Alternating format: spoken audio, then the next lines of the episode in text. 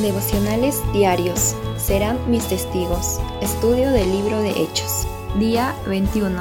Hechos capítulo 20 versículos 25 al 31. Testigos a toda la tierra. El encargo pastoral. Muy buenos días hermanos, ¿cómo están? Bienvenidos nuevamente a nuestra serie de devocionales Serán mis testigos. Qué bendición haber leído ya varios capítulos del libro de Hechos Hoy vamos a estudiar el capítulo 20, el encargo pastoral.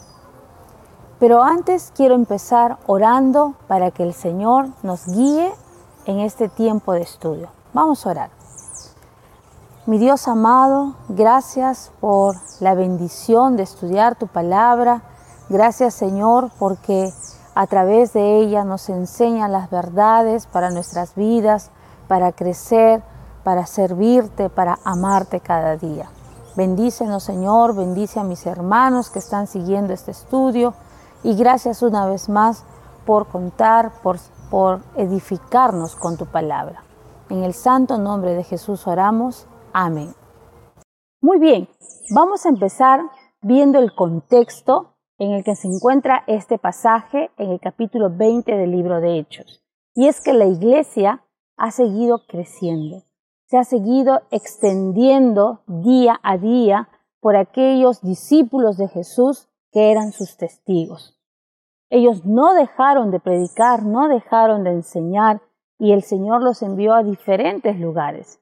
En este pasaje, en el capítulo 20, Pablo está regresando de su tercer viaje misionero. Cuando él llega a Mileto, manda llamar a los ancianos de la iglesia de Éfeso para darles pautas de cómo cuidar la iglesia.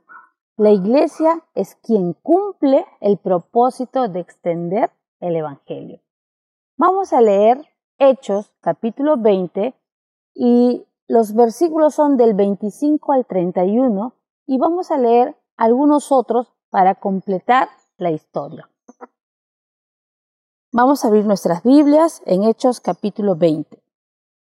Pablo se despide de los ancianos de Éfeso. Versículo 17.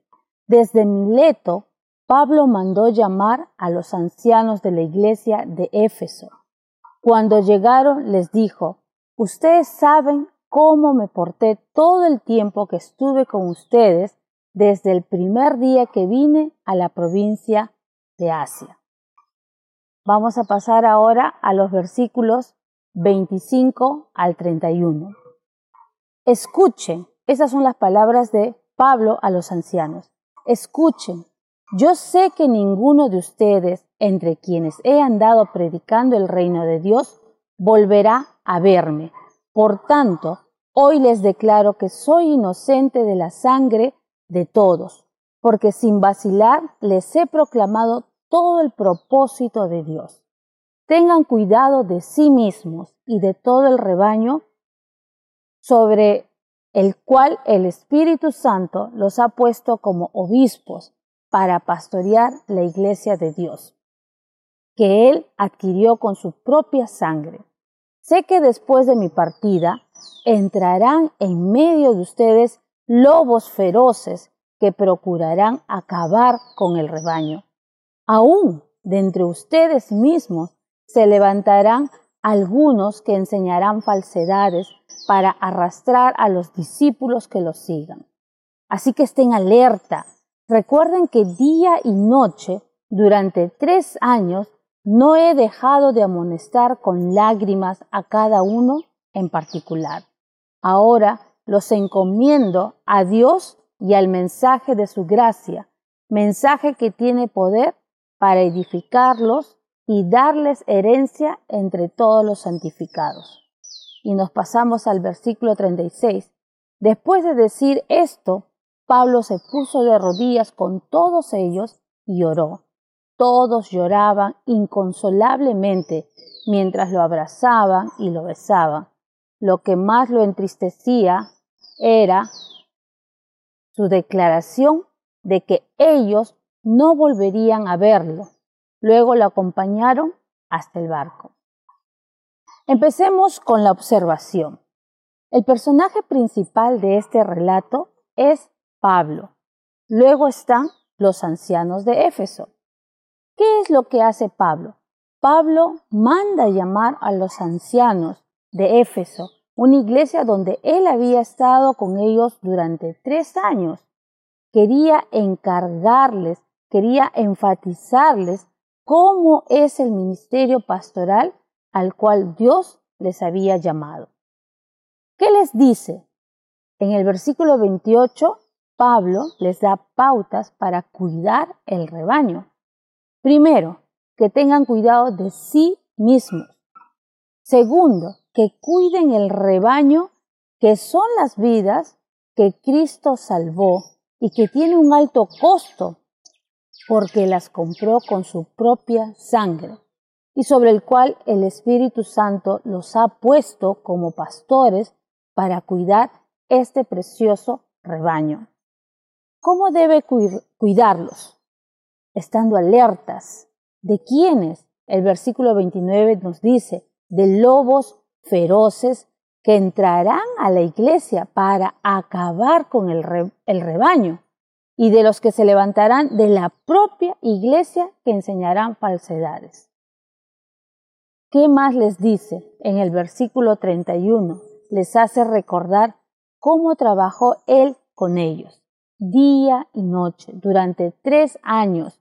No dejó de amonestarlos con lágrimas a cada uno en particular. Les enseñó con el ejemplo.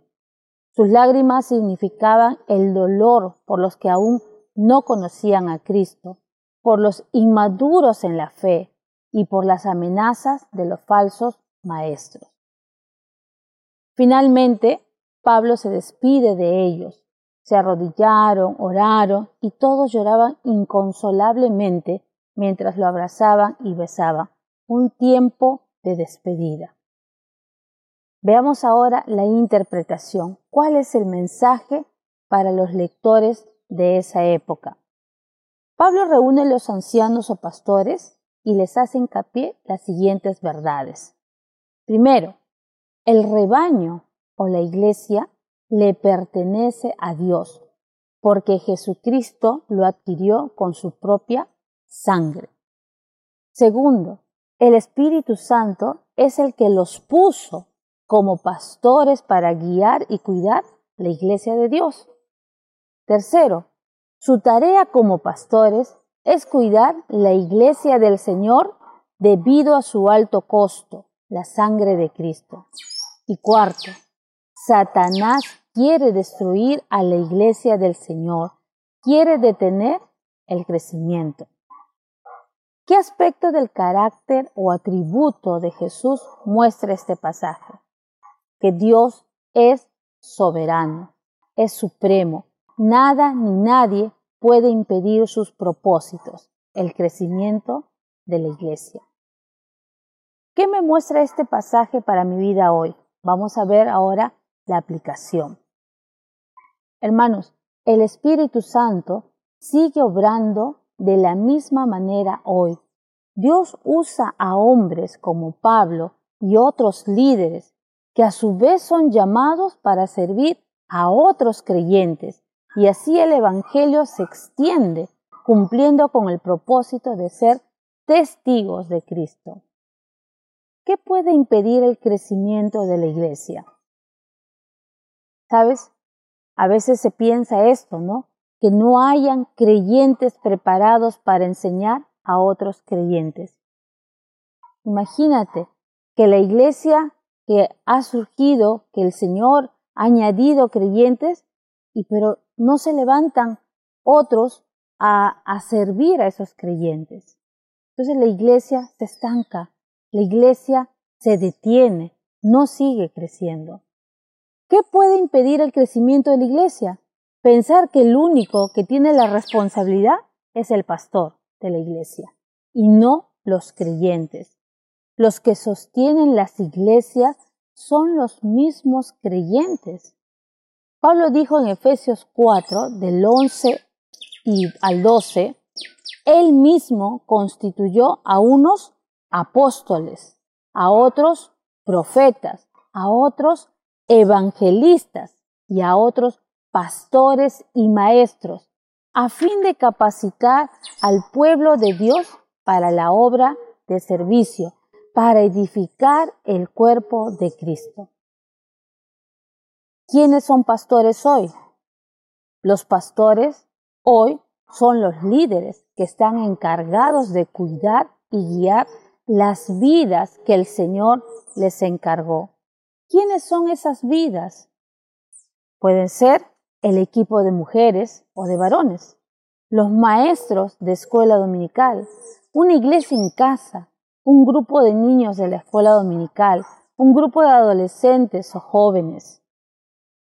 ¿Y cómo cuidas el rebaño del Señor? Edificando el cuerpo de Cristo. ¿Qué significa eso?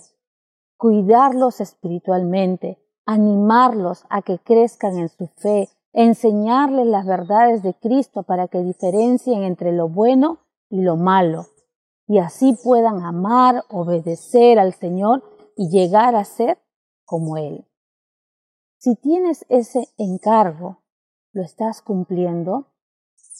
¿Estás alerta cuando se presentan aquellos que entran a confundir o que quieren apartarlos de su fe? Hermanos, cumplamos nuestro ministerio, sigamos siendo testigos de Cristo. Que el Señor nos bendiga este estudio y que llevemos esta palabra de ánimo, este encargo pastoral a nuestras vidas para seguir cumpliendo nuestro propósito. Oremos. Mi Dios amado, gracias por ser tan claro en tu palabra, por mostrarnos estas verdades. Señor, somos tus hijos, somos parte de la iglesia y por lo tanto queremos cumplir con el llamado, con el encargo pastoral que nos has dado, Señor. Si tú nos has dado un grupo de personas creyentes, salvos, Señor, por ti, Señor, tenemos una responsabilidad que vamos a rendir cuentas. Señor, ayúdanos, Señor, a no descuidarnos. Ayúdanos a estar alertas a cuidar sus vidas, ayudarles, animarles, Señor, consolarlos cuando los necesitan. Oh Dios bendito, gracias. Capacítanos, Señor, con tu Espíritu Santo. Y gracias, Señor, por este estudio que nos bendice muchísimo. En el santo nombre de Jesús oramos. Amén. Muy bien, hermanos, ha sido un tiempo muy bendecido. Que el Señor te bendiga y que durante todo este día estés meditando en lo que el Señor te ha mostrado el día de hoy. Muchas bendiciones. Nos vemos mañana.